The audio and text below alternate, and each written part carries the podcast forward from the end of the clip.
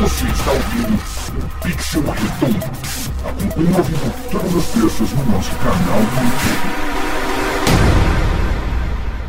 Nós estamos na internet desde o seu nascimento. E como um velho ranzinza podemos dizer: internet, te peguei no colo e te vi crescer. Nós vivemos todos os ciclos: BBS, ICQ, bate-papo do UOL, MSN, blog, Orkut, Fotolog, Facebook, Instagram, Snapchat e hoje estamos aqui fazendo um collab em uma live do YouTube. Para falarmos dessa velocidade de mudança e adaptação na produção de conteúdo entre as mídias, recebemos hoje o multifuncional Jacaré Banguela.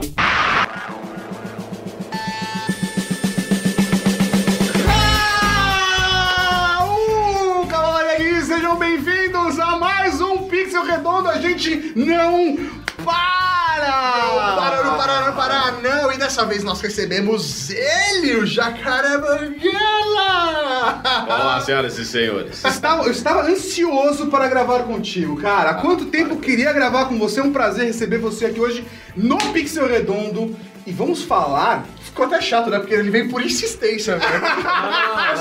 É, foi fora! Sério, velho, a gente eu ligava, foi até a casa dele, mas, velho, ele veio. campainha. é. Foi só, foi, foi só uma questão de agenda. Mas Agenda por quê, velho? A gente vai falar de multimídia, né? Exatamente, ó, e falando de agenda, toda terça-feira, 9 horas da noite, começa a live aqui no nosso canal, onde a gente grava o Pixel Redondo. Essa semana foram dois, quer dizer, esse daqui, na verdade, que a gente tá, tá ouvindo agora no podcast, Ó. tá vendo agora no YouTube, foi gravado na semana passada. Oh! Ou muito antes, né? Porque vai quando saber. tá salvo no YouTube, você pode ouvir quando você quiser. no programa de hoje, nós vamos conversar sobre ser multimídia, sobre estar em múltiplas mídias. É, vamos fazer uma análise de McLuhan aqui, maluca, para falar de multimeios. É muito. Essa, essa pauta surgiu quando a gente teve, fez um podcast com o Luciano Pires, quando a gente falou de, sobre monetização de conteúdo e vender, fazer conteúdo pago, né? Onde o público paga o seu próprio conteúdo. E a gente falou: Meu, eu não sou, sei lá, podcaster, eu não sou youtuber, eu não sou um blogueiro, eu sou produtor de conteúdo. Independente, se surgir uma mídia nova daqui dois anos, meu, eu vou estar lá. O importante é o conteúdo, Eu levar a mensagem. não o veículo que a gente tá usando, o instrumento, a mídia que a gente tá usando para passar a mensagem. E a pessoa que melhor faz isso hoje é esse cara. É, é- esse é o cara que eu admiro por fazer esse rolê. Ele está em todos os lugares. Vamos lá. Onde você está, Banguela? Eu, na vida, eu faço stand-up comedy, eu faço a minha peça, o namorado da minha namorada, eu faço YouTube, eu faço Facebook, eu faço Instagram, eu faço cinema e eu faço TV aberta e fechada. E você faltou o site. E o site Jacaré Banguela, e o site Jacaré Banguela. São, por enquanto são nove e-mails. E Twitter, 10. Pronto. Fechado. Cara, 10. Você tá hoje com o quê? 13 anos de história? 14? 13 anos de Jacaré Banguela. Meu, assim. É, é uma lição, nós estamos com 10 e a gente não faz metade disso, Maurício. Não. Porra, Mas daqui não- três, daqui três anos vocês vão estar fazendo. Ah, garoto. É porque, na verdade, a gente não te convidou aqui pra fazer um conteúdo legal pra você que tá do outro lado. A gente chamou aqui pra aprender com você. É uma consultoria de gráfico, entendeu? Vamos fazer tanta coisa em pouco tempo. É só Exato. fazer ruim todas elas. Aí já Mas consegue. isso você tá falando uma coisa maluca, mas que é verdade. Nós dois aqui somos muito preciosistas. Sim. A gente pega o nosso conteúdo e a gente faz com esmero, com zelo, que é absurdo. Como Só- diria o Joey, é, como- é abismal. Mas a parada é, eu sinto que com o tempo, a gente foi amadurecendo e a gente percebeu que a gente conseguiria fazer mais conteúdo e que ele poderia ir amadurecendo com o tempo se a gente fosse menos preciosista. É, o, o feito é melhor que o perfeito. A gente Claro. fica, às vezes, enrolando num projeto durante 10 anos e o Pixel Redondo aí. O primeiro e o segundo vídeo saiu sem áudio em alguns trechos. E foda-se! Ó, não pode usar essa palavra. Nosso conteúdo é familiar agora. E soda-se! Porque a gente. É, que agora tem essa no YouTube. A gente aprendeu essa história de que às vezes a gente tem que meter a cara e fazer mesmo negócio, entendeu? Total, totalmente, totalmente. Concordo plenamente contigo. É assim, essa é a minha filosofia também. E você começou com o site Jacaré Banguela. É, com blog, é o Com formato blog. blogão. E aí depois você resolveu ir pra outras mídias. Você foi, foi planejado ou não? Foi surgindo e você foi indo e como que foi isso? Cara, foi acontecendo. Eu fiz o blog Jacaré Banguela, na época tinha o Orkut, então o Orkut alimentava o blog, o blog alimentava o Orkut, a comunidade Jacaré Banguela. Acho que foi a primeira é, separação de eu também tenho que alimentar essa outra rede aqui. Que antigamente era, era pouco isso, né? Que é, uma, é um outro meio de distribuição e é isso que é bom. Era o porque- blog e o Orkut. no começo. Hoje é um inferno, né? É, Porque hoje, assim, o Facebook é uma boa ferramenta de distribuição, mas só pra algumas coisas, porque ele tá restringindo pra cacete. É. Mas o Twitter também. O Twitter menos, né? O Twitter Ah, é, mas é o- uma ferramenta o legal. Twitter é solto, o Twitter é solto. Isso aí, Twitter é, é tipo panda, você não vai deixar morrer. Você entendeu? É, Ele isso, tá a lá, todo gente mundo tá salvando o Twitter. tá lá, Salve o. Twitter, cara. É. Mas o Instagram também é uma boa, boa ferramenta e o YouTube hoje é uma ferramenta absurda de distribuição. É, mas te- tá, o YouTube muda as regras, o YouTube é meio Silvio Santos na internet, assim, sabe? É, é. O YouTube percebe que as pessoas estão entendendo o sistema e muda as regras, aí você fica assim, caramba, mas eu tava indo bem aqui, Tá tudo, tudo certo. tá dando tudo certo, eu tava me dedicando a fazer isso melhor dentro do, do, do que vocês acham que é o melhor. Aí agora não é mais, aí. Não, é pra todo mundo ganhar espaço, mas não, não é todo mundo que ganha espaço, né? Meio que as mesmas pessoas ganham os mesmos espaços. E aí eu fui percebendo que de verdade não valia a pena eu me dedicar tanto a uma coisa só, sendo que a regra não sou eu que dita, né? Sim, é. A, a, No- a no plataforma YouTube- não é tua, a ferramenta não é tua. É, no Você não é YouTube dono da bola. não sou eu que dito as regras Aham. de como as coisas vão funcionar. Então o que, que adianta eu botar toda a minha energia absoluta só nesse lugar? Aí um outro cara faz um vídeo, bota no Facebook, viraliza para milhões de pessoas. Fala, então é o Facebook. Agora vai todo Não, ainda é o YouTube, mas também é o Facebook. E aí, aí Você tem o fica correndo atrás da Instagram. bola. Aí né? você fala assim, não, então beleza, então agora é Facebook. Aí você vai ver as meninas de moda ou, ou alguns caras que estão com milhões de seguidores no Instagram. Você fala, pô, então peraí, é Instagram. Não, e antes disso Aí foi o fala, Snapchat. nossa, Teve o bicho. intervalo do Snapchat, que É, era o do rolê. Snap, do Vine antes disso. Vai, boa! Então aí você fica assim, cara, meu Deus do céu, como eu faço para que as pessoas vejam o que eu faço? E aí eu só pensei comigo, eu vou fazer tudo que me chamarem, tudo que eu conseguir, sem ficar nessa onda de, meu Deus, eu preciso ser o melhor dessa rede, porque não tem como. Sim, sim. Mas eu acho que essa lógica é a melhor de todas. Sinceramente, porque você não fica preso a nada. Você não é o dono da bola, mas você tá lá jogando o jogo, o importante é estar lá. Porque, e mesmo assim, eu acho que comparando com o que era antes da internet, a gente ter uma baita vantagem. Porque antes, você precisava que um grande veículo de massa te colocasse na Então, atenção, na frente aí- da câmera. Mas aí você bate em uma porta só. Isso também é verdade. Agora- mas você levou o não, agora- é o não? Então, mas aí né, pode ser não agora, é é como o, o Tom Cavalcante. Tom Cavalcante saiu da Globo no site de baixo e falou assim: o Tom Cavalcante nunca mais põe o pé na Globo. Mudou a direção, tá o Tom Cavalcante volta lá. Entende que é isso? É, tá, uma, tá. uma grande empresa, ninguém nunca vai entrar. Bati, puto, os caras falaram não. Mudou o diretor, bate de novo lá, no mesmo lugar que você tava. É, Então, tem razão, tem a- razão. A, internet, assim, pode surgir um cara que é o rei do Facebook, pode ter o rei do Snapchat, o rei do Instagram, e como tem, como essas pessoas existem. Só que como a gente vai ser rei do quê? Aí você escolhe uma rede só pra ser o rei daquela rede?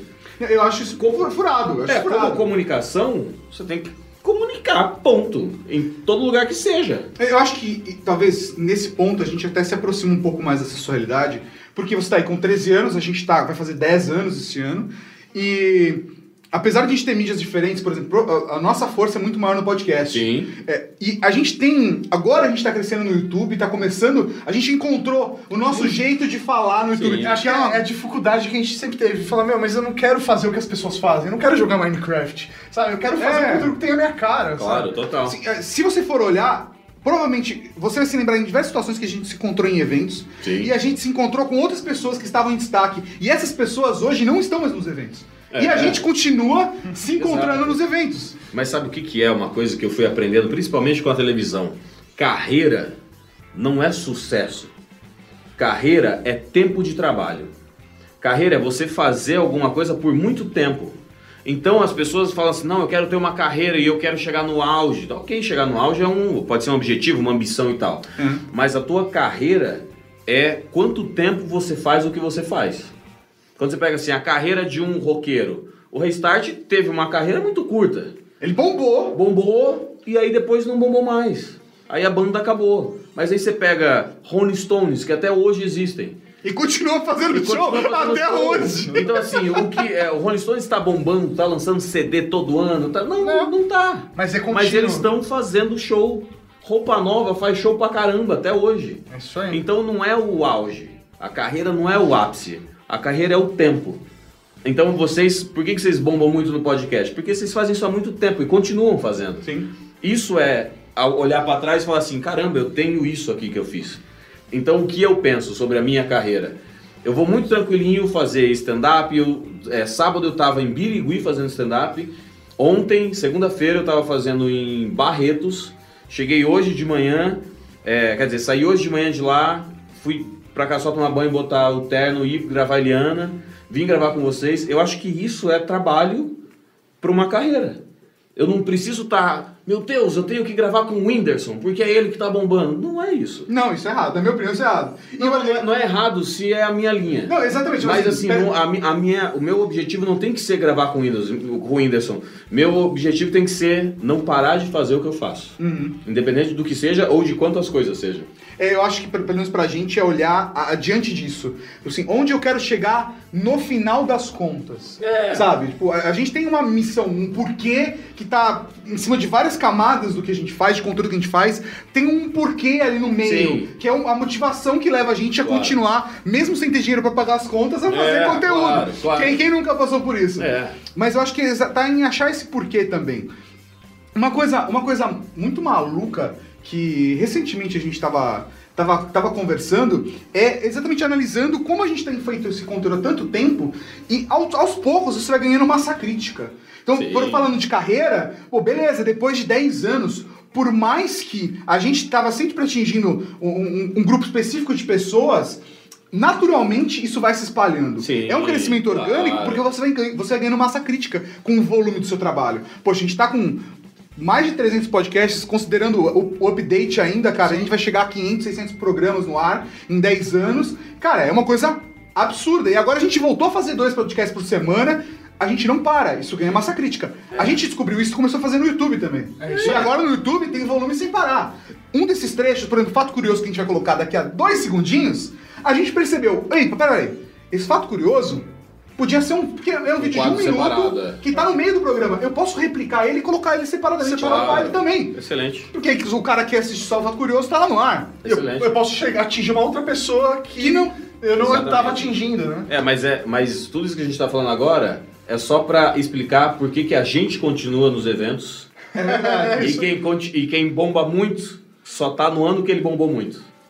Porque não é o tamanho de quanto você bomba, é quanto tempo você faz o que você faz.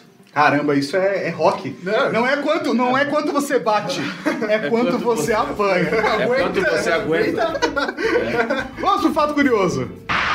Fato curioso: o YouTube é um verdadeiro fenômeno. Já em março de 2006, ele recebia cerca de 20 mil vídeos por dia. Hoje, o que se sabe é que são carregados 100 horas de vídeo a cada minuto. E se tem muito vídeo, significa que tem muita gente assistindo. Em mais de 88 países e em 76 idiomas diferentes, o YouTube conta com mais de 1 bilhão de usuários. Ou seja, um terço da internet mundial está aqui.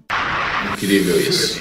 Isso é incrível. O YouTube, ele tem Ele mais... é gigante. Um terço da população na internet está, Está no no YouTube, mensalmente. Meu, isso é muita, muita gente. E eles são o dono da bola, é isso aí. Mas eles eu não são acho dono essa da bola bola- do play. Então, mas eles são os donos da bola. Agora, os caras estão nessa brincadeira aí há 12 anos. Sim. Tá? Mas o Facebook começou a pegar pesado agora com, com o vídeo também. E começou a pagar lá fora já, né? E que começou a pagar lá fora e ele tá. Se você coloca uma imagem, um texto e um vídeo, e aí você vê quantos, quantos likes você vai ter. Não é porque as pessoas estão gostando mais do vídeo, é porque o Facebook está entregando mais o seu vídeo para as pessoas. Porque ele restringe para todos os seus amigos. Ele não tá mostrando tudo de todo mundo para todo mundo. Ele vai controlando, só que vídeo ele deixa mais. É, ele abre um pouquinho mais a torneira. né? Eu tive, eu tive uma, uma reunião no Facebook, eu discuti com eles sobre isso. Discuti com os caras do Facebook o quanto eles sequestram os meus seguidores. Os caras inscritos no meu canal, é, no- na minha página. Por que, que a minha página tem quase um milhão de inscritos e quando eu coloco um conteúdo não chega para um milhão de pessoas? Aí os caras falaram assim, porque se todo o conteúdo chegar para todo mundo que é inscrito, se o cara é inscrito em 10 canais, é impossível ele ver tudo. Aí eu falei, problema é do cara. Que se inscreveu, ele que faz o Ele quis, ele, Ele quis. que se inscreveu. Ele que vai lá e se desinscreva, Não cara. é, não é o Facebook que tem que dizer, ele falou, mas o quanto ele interage com. Mas eu falei assim.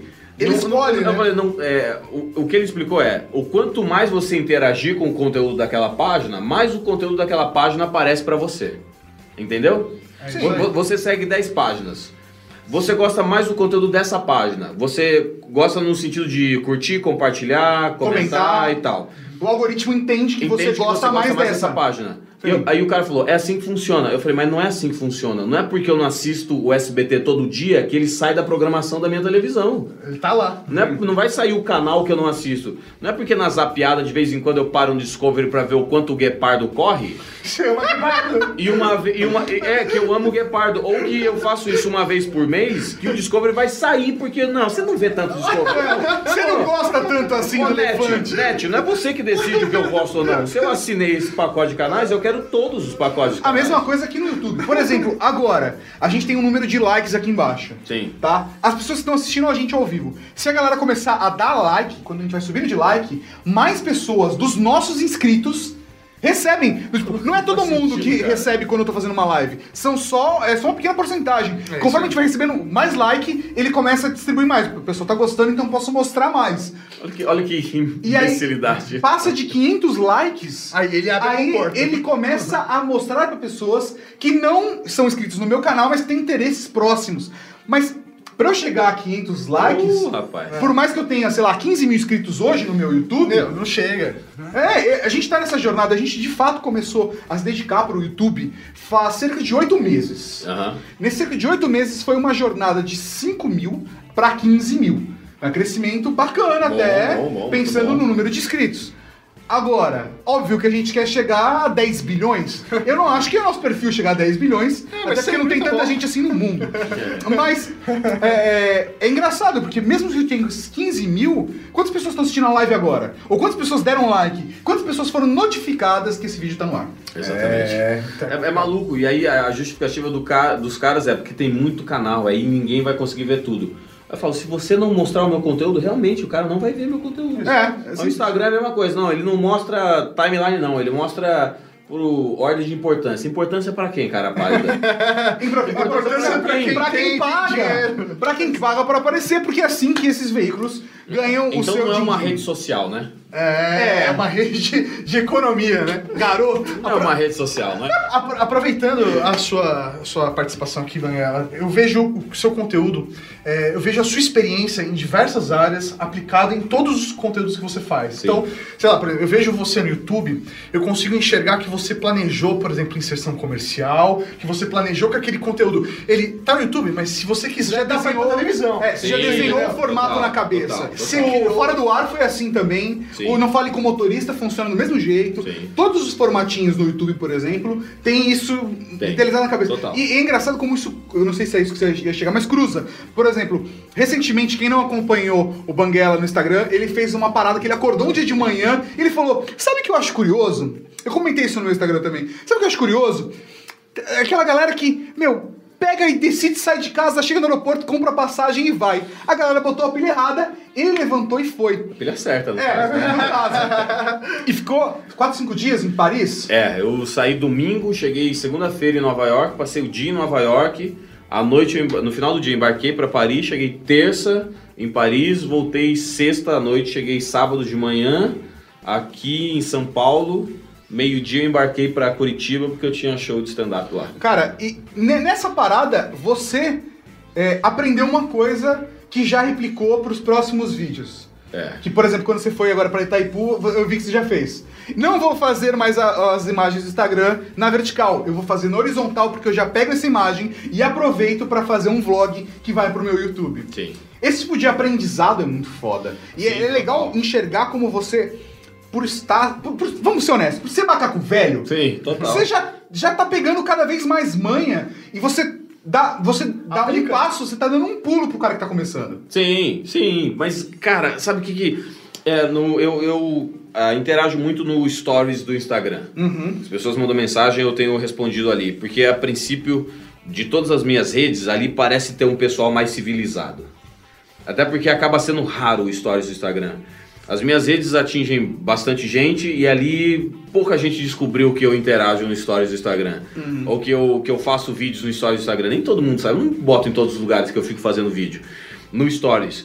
Então, quando os caras interagem comigo, eles querem saber ah, como eu faço as coisas, como que eu chego em tal ah, decisão e como que eu faço o que eu faço. E eu fico assim, cara, meio que eu vou fazendo e descobrindo no meio do caminho como se faz. É isso aí. E quando eu descubro, eu registro essa descoberta. Deu certo, eu registro isso. E aí, o, o- como que eu penso? Quanto mais coisas que eu não sei fazer, quanto mais eu fizer coisas que eu não sei fazer e eu achar é, bons resultados dentro disso, a chance de eu poder fazer coisas maiores só aumenta. Porque eu começo a ter habilidades, pequenas habilidades em várias coisas. Então por isso eu, eu percebo que quando eu tô no palco fazendo stand-up, o tipo de piada é uma. Quando eu tô no programa Eliana, o tipo de piada é outra. Quando eu é tô no vídeo do YouTube é outro. Então quanto mais eu fizer isso, mais eu tenho habilidade para fazer qualquer outra coisa que me aparecer.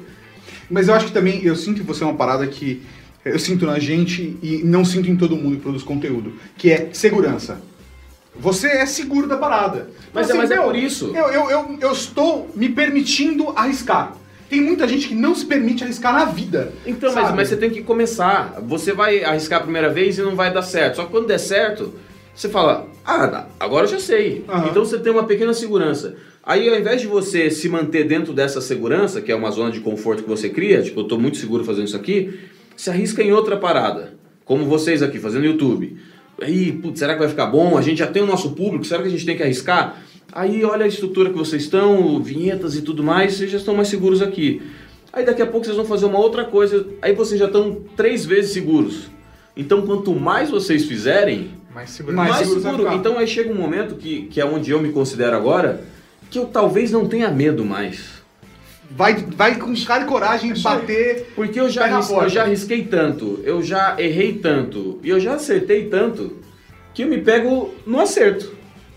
Isso aí, você Faz muito consegue. sentido. Você consegue, se- você consegue prever as situações já. É, Você está na experiência, né? É, você consegue resolver o problema. Sim. Quanto mais problema você resolve, mais você sabe resolver problemas. Então, Justamente. quanto mais problemas diferentes você resol- resolver, quando aparecer um problema diferente, você não tem medo, porque você resolve problemas diferentes. Então, vai. Chega uma hora que você vai.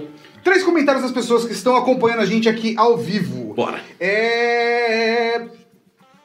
Peraí, primeiro foi o Romulo Petri falando que quem eu não faria o motorista com a gente. É só convidar. Uai, Ele inventou esse comentário, viu? Não existe, não. É, pessoal ali do outro lado do vidro que mandou. O Rafa falou que essa foi a parada mais surreal que ele já viu. Você metendo louco indo pra Paris. E indicou passagem ainda no balcão de embarque. Tipo, Foi meu, isso, é. Eu comprei na hora mesmo. Eu cheguei no aeroporto e eu tava tirando foto do, do, do negócio do- do- da tela de embarque dos próximos voos. Eu cheguei 7 horas, aí eu falei, putz, eles pedem duas horas para voo internacional, então eu vou pegar de um voo às 9, Nove e 9 e meia, por aí. Eu tirei foto do- dos próximos voos e tinha uma família, assim, que o cara tava comentando com a esposa. Falou assim: Ó, eu tô sabendo que pra Paris tá super barato pela American Airlines. Eu falei: Ah, cara, isso não pode ser coincidência. Ah, não, é Não, vai, vai, vai. Possível, cara. Aí eu andei até o balcão da American Airlines, eh, baixei o aplicativo, entrei, aí eu vi que tava 800 dólares. Aí eu falei, putz, cara, 800 dólares dá uns 3 mil reais, vai. Aí eu cheguei no balcão e falei, quanto é que é pra Paris? Dela, saindo quando? Eu falei, saindo hoje. É, no próximo voo de hoje. Voltando quando? Sexta-feira, eu tenho que estar aqui de manhã. Dela, ah, não, chega às 6 horas da manhã. Eu falei, ótimo. É, é, Nova York ou Miami? Eu falei, ah, pra fazer escala? Eu falei, ah, Nova York, vai. Ela, não, você chega às 6 horas da manhã em Nova York e embarca 4 horas da tarde. Eu falei, nossa, ainda passa um dia, mano. Olha, eu falei, é esse. Aí eu falei, quanto é que dá a passagem? Eu falei, putz, no, no aplicativo dá 800, mas no balcão às vezes é mais caro e tal. Sim. Ela falou, com taxas, 2.700 reais. Nossa. Vai agora. Embarcando daqui duas horas e Nossa. voltando daqui uma semana. nunca vai um acontecer. dia, em- passando um dia em Nova York. Eu falei, eu quero essa passagem. Bora. Aí eu embarquei. Tanto que no, no vídeo eu falo isso, do lado tem um casal que a mulher tá assim. Eu lembro, lembro. A mulher está. A mulher, a mulher tá assim, quanto você achou que ia pagar? Eu falei, uns 5 mil reais. Ela, é, 2.700, mas sai quando? Eu falei, agora. Agora? Sai agora, daqui duas horas. Ela, nossa, mas você não acreditava. Eu falei, é, É que as é pessoas falam que Isso é- passagem aérea comprada no balcão é pior. Talvez seja pra voo nacional, mas pra internacional. Ou nesse dia, sei É, lá, sei sei lá o que aconteceu. E aí eu embarquei e a mulher tava achando maluco, assim. E aí eu fui, e fui. E aí também é isso. Quanto, quanto mais você resolve problemas que você nunca resolveu, mais você sabe resolver qualquer Você vai problema. aumentando sua biblioteca, né? É, e tua segurança. Então, tipo assim, o, o- quando eu cheguei em Paris, quando eu cheguei em Nova York, que eu tava indo pra Paris, eu parei e falei, cara, eu não sei nada em francês. E eu já ouvi falar que francês é, é rude quando você não sabe a língua. vai falar arrogante inglês, ele não vai gostar. Eu não gosto que você fale inglês. E eu falei, cara, eu vou me dar muito mal em Paris. Só que quando eu cheguei lá, eu não tinha outra chance, outra oportunidade, a não ser viver Se virar. aquilo. A não ser Sim, enfrentar esse sim. problema. E aí eu resolvi o problema, que eu passei os dias, voltei e eu tô aqui assim. Eu posso, o que, que que eu não posso fazer? E tanto é que você tá. Eu quero fazer de novo. Claro. Eu quero fazer de novo. assim, o que, que eu não posso fazer? Voltando pra mídias. Sim. E pro eu posso fazer. É, eu tô fazendo Não, porque- pergunta. Não, faz sua pergunta. eu tenho uma aqui também Uma coisa que eu achei muito louca foi o momento que você começou gradualmente a entrar na onda de ir pro stand-up. Sim. Não na onda de, mas você foi, você foi se encantando com aquilo. E eu, eu lembro de estar acompanhando você na época e ver você tipo escrevendo textinho e você foi se interagindo com a galera. Foi a época que Sim. você começou mais a você já conhecia alguns humoristas, mas você se enfiou tanto no meio, acho que começou a assistir mais a galera, trocar mais experiência e se desenvolver. Isso foi colocando você cada vez mais no palco.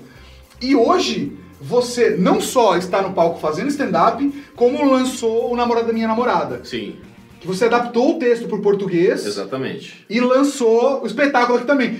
Isso é uma parada que quando, quando eu. Porque na hora eu não tomei consciência do que tava rolando.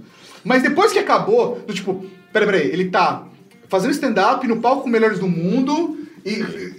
Pô, o que tá acontecendo com o Banguela, cara? Eu- como que foi seu caminho pra fazer isso? Foi só arriscar? Teve alguma outra coisa que você aprendeu de importante no caminho? Porque uma coisa é você tá fazendo, sei lá, vídeo pra internet e fazer televisão. Sim. Por mais que a linguagem seja um pouco diferente, é, a estrutura da televisão também ajuda, né? Sim. Porque você vai chegar lá, vai ter todo um estudo de maquiador, produtor, o cara vai te passar um roteiro, vai te passar pelo menos um guia. Sim. É, é a preparação, pra quem já trabalhou com TV de alguma forma, sabe que o negócio é muito mais produzido. Porque o vídeo do YouTube é você, uma câmera Ah, na claro, mão e claro. se vira aí. É. Assim como produção de conteúdo texto no site, é você lá sozinho e se vira aí. Mudou um pouco o meio, mas Mas é, continua igual. continua a mesma coisa. Agora você no palco. Como que foi esse processo de ir para o palco? Cara, eu, é, eu comecei a produzir show de stand-up em Cuiabá. Eu produzia show lá, produzia show do Danilo, do Rafinha, do Diogo Portugal.